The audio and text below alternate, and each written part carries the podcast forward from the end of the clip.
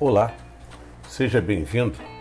Meu nome é Erivelto Nunes e estamos no podcast número 5 de Matemática do primeiro bimestre do terceiro módulo do EJA.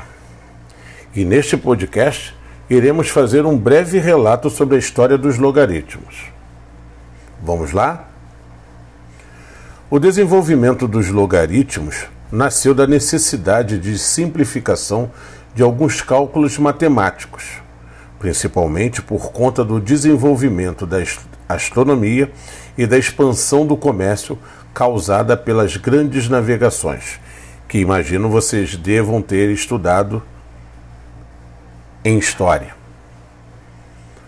Uma maior intensidade nesse desenvolvimento se deu entre os séculos 16 e 17, e os logaritmos surgiram como meios de cálculos que transformavam complexas operações de multiplicação e divisão em simples operações de adição e subtração.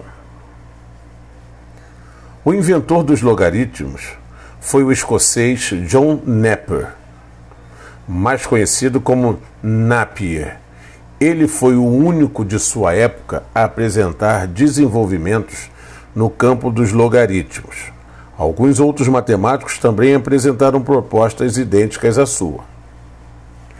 Mas a proposta de Napier baseou-se numa propriedade já conhecida à época, a multiplicação de potências de mesma base, que na verdade nada mais é que uma propriedade de potência, onde nós temos a elevado a m vezes a elevado a n, que é igual a a elevado a m mais n que em linguagem simples quer dizer que a multiplicação de duas potências de mesma base resulta em uma outra potência formada pela conservação das bases anteriores e elevada ao expoente que resulta da soma dos dois expoentes das potências anteriores.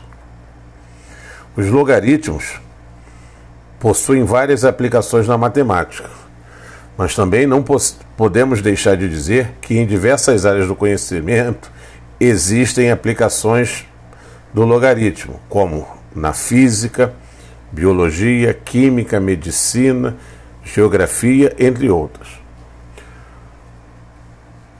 Então, podemos afirmar que o logaritmo ele tem aplicações muito simples aplicadas ao nosso dia a dia, como por exemplo na matemática financeira.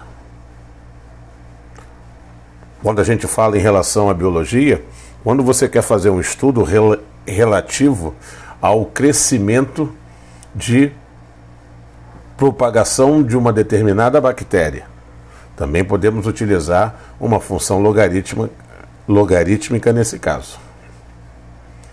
Então, observou o quanto é interessante o estudo dos logaritmos?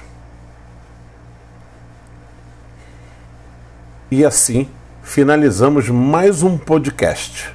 Um grande abraço e até a próxima oportunidade.